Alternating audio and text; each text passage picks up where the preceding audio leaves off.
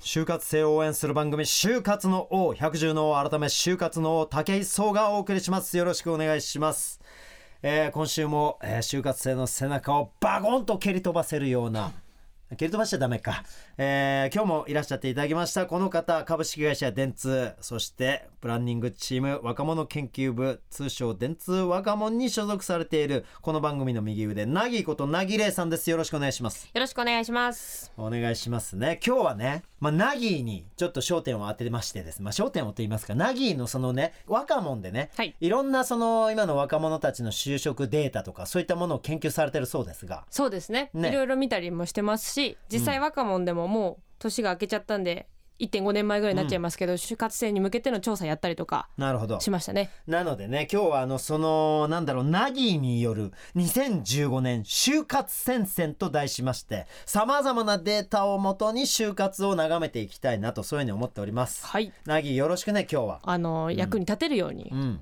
頑張りますので、はい。ぜひよろしくお願いします。よろしくお願いします。それでは武井壮の就活の王本日もよろしくお願いします就活の王。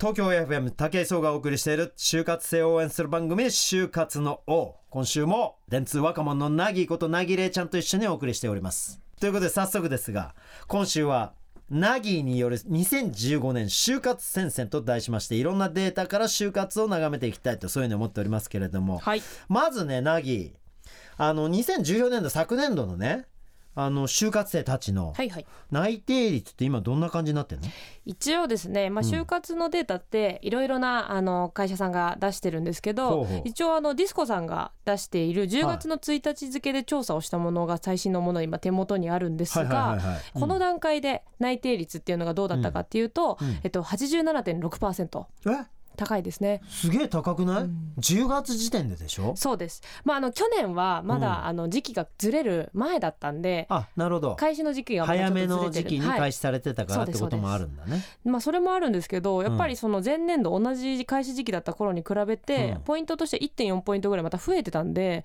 去年割とその、まあ、少し良くなってると言われてましたがはあ。実際に内定の状況を見ていても、まあ、比較的いいのかなっていうのは結果として出てますね。あそうなんだこのさ就職内定率のは内定をもう一もらってる社でもいいからもらった人のパーセンテージでしょ？そうです。でその中で実際に就職先をもう決めたって人はいるの？もその中では、えっと、実はですね内定を持っているう、うん。人たちに関しては、うん。結構その就職先を決定して活動終了した人たちは、さっき言ったあの87.6%の中で、はいはいはい。もうほぼ9割ぐらいは、はい。いや終わらせてると就活あを。そうなんですか。なのでそこからあのまた別のところにとか例えば第一志望じゃなかったから、はいはいはい。さらにアタックしてるみたいな。というところはあんまりこのもう10月段階まで来るといないんだないみたいですね。決まってない人はめちゃめちゃ焦ってんじゃない？で決まってない人たちはあの今武井さんがおっしゃった通り、うん。まあ、さあの10何パーセントかはもちろんまだ残っててそうだよね。でその人たちの半分以上はまだ活動を続けますというふうに回答している人たちが多いですね。ななので今このタイミングも多分あの就活サイトとか見ると2015卒と2016卒っていう次の今まさに聞いていただいているような方たちのうん。活動が並行して行われてたりとかするので。はあはあはあでこのままあの年をまたぐと就職浪人っていう形で2015卒の子たちが16でまた一緒にやったりとか、あそうなんだ。はい、で今ちょっと両方実はいたりしますね。まだ決まってない子たち。なるほどね。なんか結構そういう子たちは悩みが、まあ、あの先週の放送でうん。悩んだ結果消防士にっていうあの、うん。男性の方もいましたけど、うん。まあ、かなり、ま、いろんな方が今いる時期だろうなっていう気もします。へで2016卒今今年の就活生の子たちでいうともう逆にその子たちですら内定が出てる子たちって出始めてると言われてるんであそうなんですか。外資系の企業となかるほど。あのその要は倫理検証に沿わない会社っていうのもたくさんあって、はい。そういうところは実際もう就活採用始めてるのでそうなんです。他にはさなんかあのーまあ就活のデータって言っても俺はあんまピンとこないんだけど、まあそうですよね。どういうデータがあるの？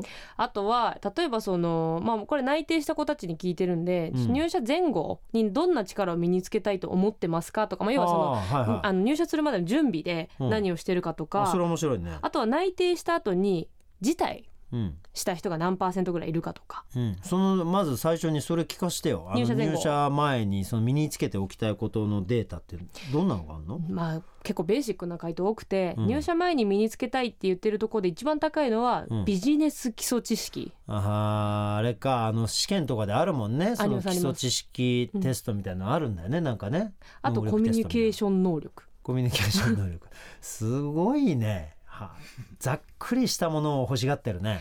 不安なんでしょうね。このまま入ってあ結構よく新入社員とかうん。あるんですけどよく私たちとか企業の側が求めるのは、うん。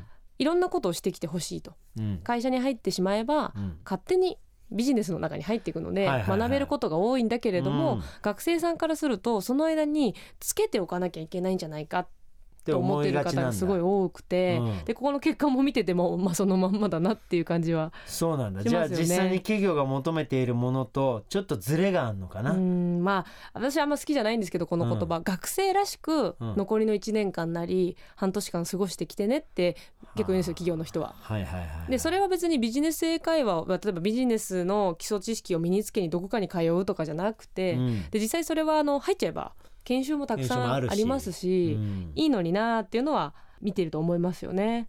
あーなるほどね。じゃあお仕事に向けて本当これが必要だろうなって思うものをなんか生半可に1年ぐらいでちょろっとやるよりは、うん。突き詰めてうん。自分の道を進むっていうことも結構重要だったりするよね。いや絶対そうです。時間が圧倒的に減っちゃうんでそうだよね。そういうところでやりたいことをしてて方がうん。本当はいいんだけどっていうようなズレが、うんで何でもやは何でもやで俺いいと思うんだ。うん、あのーまあ一本筋を通す人もいたけども、うん。俺みたいなさ何でも嫌だから俺はもうほとんどのことを首突っ込んできてるから、うん。意外とでも俺社会人になってとかこう今ね芸能界とかやりだしてその何でも嫌だったことがすげえ武器になってるから、うん。だってどんな話題に振られても話せるしどんなスポーツ振られてもできるし、うん。あのどんなとこロケ行っても行ったことあるしなんか知識あるしその辺の。な本当にねすごいいろんなものを心の赴くままにあのーふらふらしてきたからこの日本の恩恵をもうまさに生かして、フルにえー活用して、もう大学6年も行きましたからその間本当自由に活動してたんですげえ力になってんですよね。そういうの大事ですよね。そうだ逆にそういうことがこう生きたりするんですね。会社企業もそういったことをもしかしたら今求めてるかもしれないしね。本来的にはそっちなんですけどね。みんな本当準備したがってる子が多くて。みんなその準備してる子ばっかりだからもう個性もなくなっちゃうんでしょ？そうなんです。そういう裏付けだろうねそのデータね。もったいないねっていうのは。ああとはあれかな？皆さんがもしかして気になるので言うと、うん。就活にかかった費用お費用、うん。え就活ってそんな費用かかんの？交通費とか。あなるほど。こまごままずリクルートスーツ買ったりとか。いろいろどのぐらいなの？一応ですねこれ出し方いろいろあって、もっとかかった人もいればもっと低い人もいるかもしれないですけど、はいまあね。うん。えっと、15万1326円あと出てます。あ意外とリーズナブルだね。うん。あれ？これ結構低く出てますね。おか。しいのかな？でも学生さんの15万でも1年間ぐらいやってでしょ？やってますね。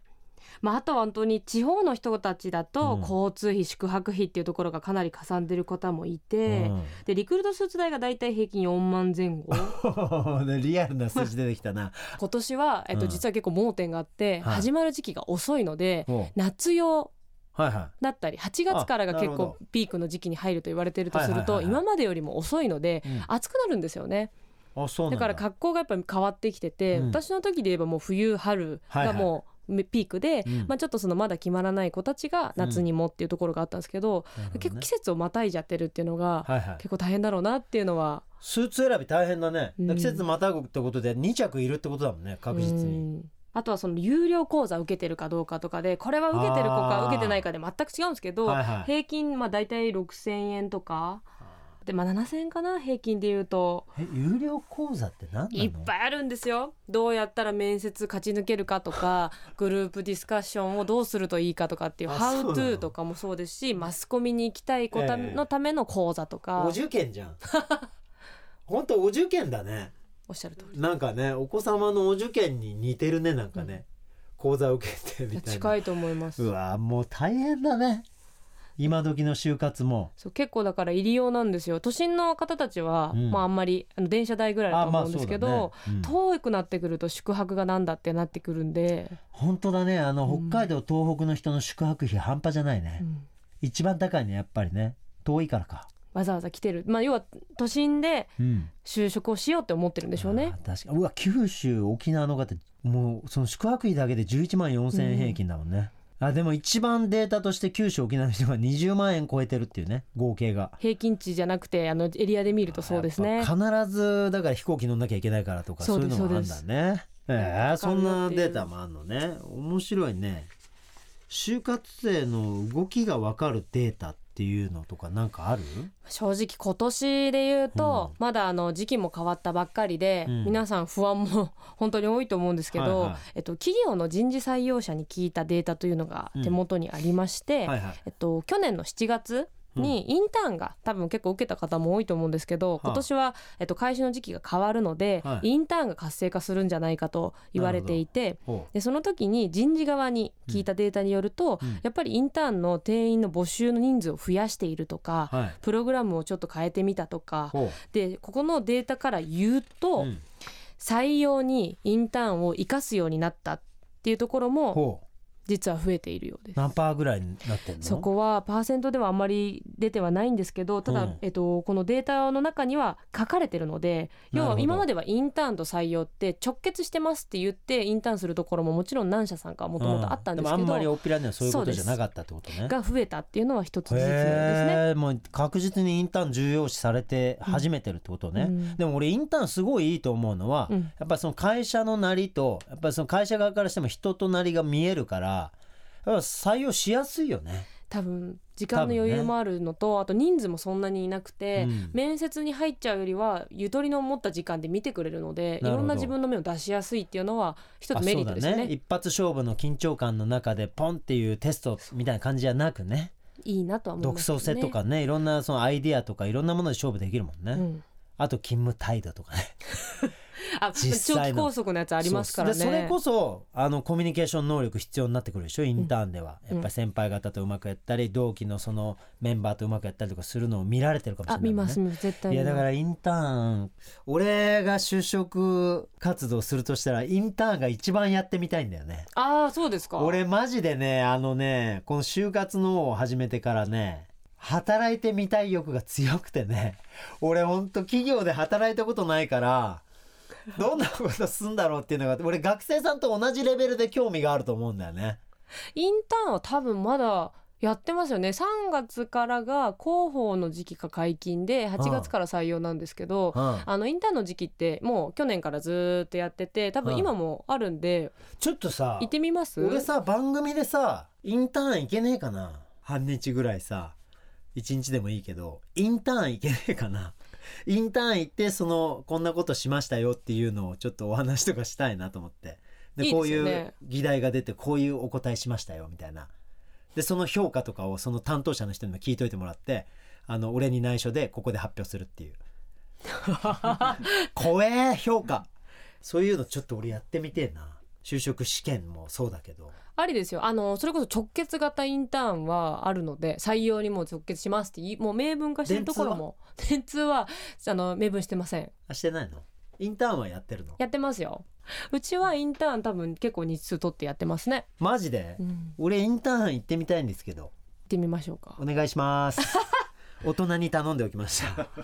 あとはあれですね。ちょっとその、割とデータお金とか、はい去年の採用率とかだったんですけど今日、えっとうん。前に私たち若者でやった調査でうん。出た時に今時の就活生の意識うんのキーワードはプチしたたかっていうふうに私たち出しててほでそれ何かっていうと一昔前はうん。大企業は素晴らしい。はい。大きいところとかそういう入れば安定してると思ってたのが、はいはいはいはい。そうじゃなくて前もちょっと話に何回か前の回でやりましたけど、うん。自分に合うかどうかっていうところで、ね。その企業とのリレーションはいはい。自分と企業の関係性をすごい大事にするっていうので、かなりしたたかにそういうところを判断をしてるっていう傾向はあるっていう調査データ出ましたね。プチね。なんでプチにしたかっていうとしたたかというほど別に計算尽くしてもないし。だしてるわけじゃないのね。だけど一部見てるっていうところはプチしたあーそういうのがあるんだね。あとさなんかさその内定した人とかさ、い。内定もらった人が結構なパーセンテージいたじゃない、はい。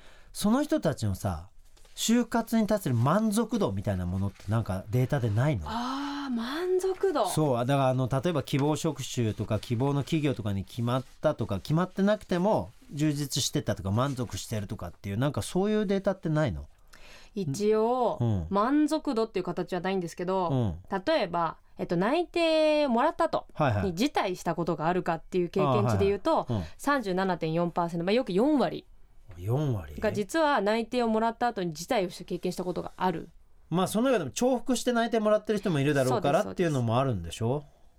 だからやっぱり一概に内定をもらったからとかイコール満足度ではないっていうのはこの辺でもやっぱ見えますよね。あーまあ内定の数というよりは内定の数に対するその割合じゃないから、まあ、意識のですね。そうなんだよね。そういうのはあったら俺聞きたかったな。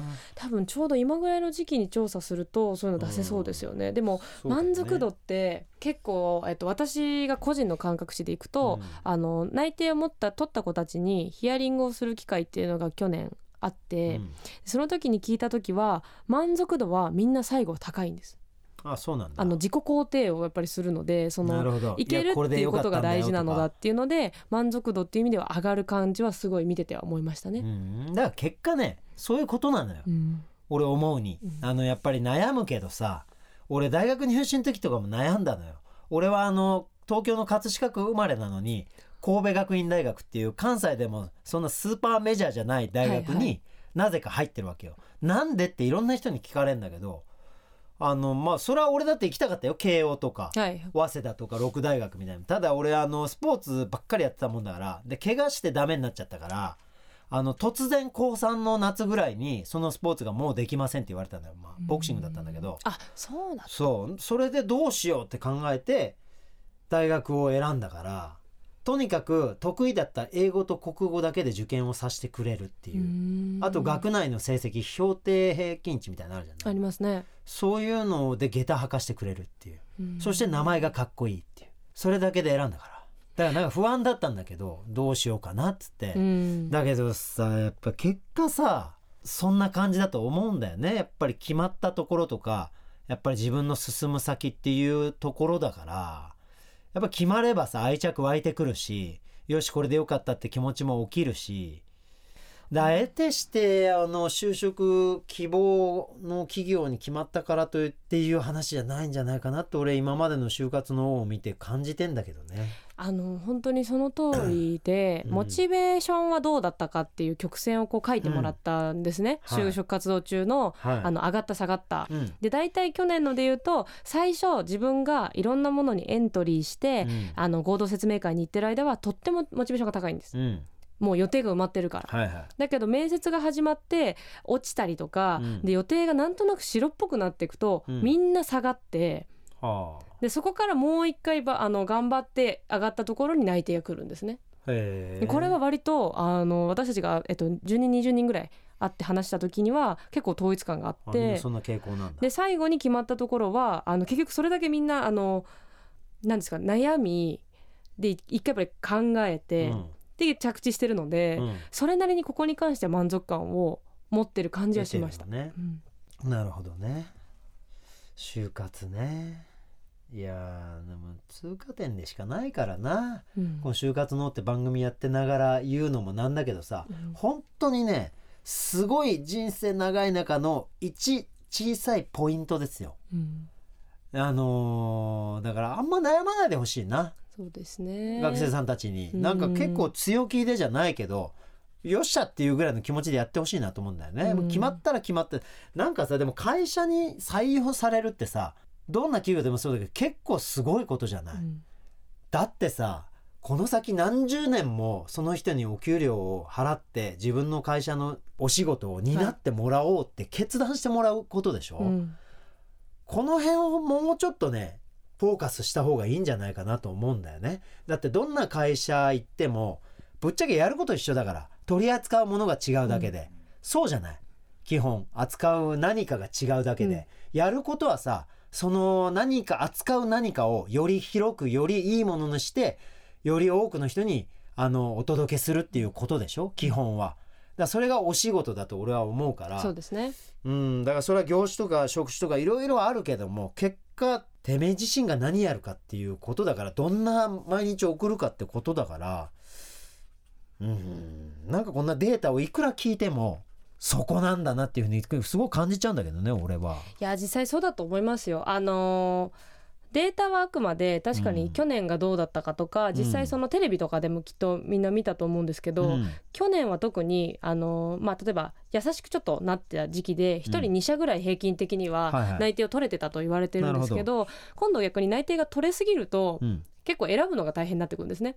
あーもう。もうなんだよ。何でも悩むんじゃん結局。そうです。みんな悩む、ねたくさん決まりゃ決まったってどこがいいんだろうって本当に悩むし決まんなきゃ決まんねえで悩むしとにかく悩むんだね。そういう時期ですからね。まあそうだよな。悩むよな。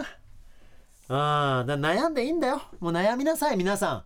大いに悩みなさい。そして決まったその先が自分の人生のスタートですからだから進んだ先で何やるかで本当にその先の人生も変わるしもっともしかしたら向いた企業からヘッドハンティングされたりすることもあるしあのその仕事が俺のなりわいじゃないと思って新しい分野を切り開く人もいますし。うん。なるほどね。まあ、あくまでこれからいわゆる、うん。その3月が来てあうん。のいろんなイベントがこれから始まって、はい。で8月が採用のもうピークと言われてる時期はいはい。が来るんですけど、はい。今年はとにかく長いので、うん。時期が。自分が何をしたいかとかあの実結構大切なのはもう終わっちゃってたっていうのだけが一番もったいない。なるほどね。ので、インターンも今探した方がいいですし、うん。あるかもしれないので。先手先手でそうです。行きなさいと。うんだからよりこういう情報が大事になってくるってことですね。参考になるほどね。だからこのディスコさんのこういうデータとかねいろんなそのキャリアフォーラムとかそういったイベントとかにも参加するとか、うんそういうのをどんどん情報先取りして最低限ねそのぐらいはしといた方がプラスになりますよってことだよね。と思いますよ。まあねあの不安があるだけだとやっぱどうしても時間勝手に過ぎてっちゃっていきなり本番になっちゃうんではい、なるほどね。まあ武井壮もそういう生き方してますよ。じゃあ本当にそうな毎日ね明日の台本とかじゃないけど全部あの出演者のところを全部見るんですよ。で出演者の方の、まあ、ウィキペディアとかその動画とかを全員分見るんですよ。夜。これに 2, 2時間3時間かかるんですよ。それもう完璧に面接行く時の企業調べと同本当にじそれを俺毎日やってますよ。ここ2年半。毎日もうねひどい時は1日に7本とか番組出てたから今でこそ平均23本だけど当時本当1年目とかもう7つ8つ番組出てた日があったからその時はもうねそれだけで1日終わんじゃねえかと思うぐらい共演者の方の情報全部調べて倒し方振られたらどうしようっていうね。そこ考えなきゃいけない。だってそれが俺はお仕事だから。そうですね。振られて「いや何々さんが襲ってきたらどうすんの?」って絶対振られますから。でそれはあのこの商品あそこで売ってきなさいっていうのと一緒ですからねそれは。俺はそれこあのスムーズに間もなく「うん。そうですね。なんとかさんイージーですね」っつって話から始めなきゃいけないわけだから。なぎちゃんの倒し方を今聞かれても すっと答えられなきゃいけないわけで。そうですね。だからこれはね、あのー僕の仕事なんてバカみたいな仕事だって思うかもしれませんけど、あの一つの番組を作るのにおいて司会者の方がどうしようここで誰にお話をトークを振ったら面白くなるだろうかという発案からね武井壮がいいんじゃないかとであの人が強そうだからあの人の倒し方聞いて笑いが一個取れたら素晴らしいなと思って振ってくれたそのお仕事に関して僕がクオリティの高い商品をお届けできるかというお仕事を毎日してるわけですからそれに対して毎日毎日その情報収集とデータの整理を僕行ってるわけですよ。うんだからこれもあの本当にあの会社でねサラリーマンの方がやってるお仕事と僕大差ないと思うんですよ。だからその努力まあ努力って言ったらあのすごいあのなんていうんですか？言い過ぎだと思うんですよ。これ当たり前の僕の作業ですから。これを毎日僕は2時間も3時間もあの本当にあのお仕事が朝7時から始まって夜の深夜の2時に終わって、うん。その後1時間トレーニング体のトレーニングをして体力をあのアップさせてさらに翌日の仕事のためにデータを収集するっていう作業をこの2年間続けられてきたことが多分今こう23年経っても一発屋だと言われてきましたけども一発屋で終わらずになんとか生き延びているこの要因じゃないかなと僕思ってるんで、あの皆さんもぜひねあの今日のあのこのナギーのデータまたその他のまあなんだろうな就職に関する役立つ情報などを様々に駆使していただきましてあのよりあの円滑にね、あのご自身のこの先の人生何十年かをね、あのまあ、全て決めるわけじゃないですけども入り口となるドアをどこを選ぶのかっていうのをね最も満足できるドアを選んでいただけるようなね就活を送っていただけることを願っておりますということなんですけどね。はい。なぎちゃん今日もありがとうございました。ね。はい。またいろいろこれからまた情報たくさん出てくると思うので、はい。随時ご報そう告ですね。ありがとうございます。ありがとうございました。就活の王。東京 FM 武井壮がお送りしている就活生を応援する番組就活の王そろそろお別れの時間が近づいてまいりました。ということなんですけれどもねあの番組では、えー引き続き皆様からのメッセージを心よりお待ちしております。ご意見質問感想何でも構いません。パソコンスマホから www.tfm.co.jp スラッシュ JOB こちらの方からメッセージをお願いします、えーここまでのお相手は就活の武井壮でした。また来週よろしくお願いします。就活の王。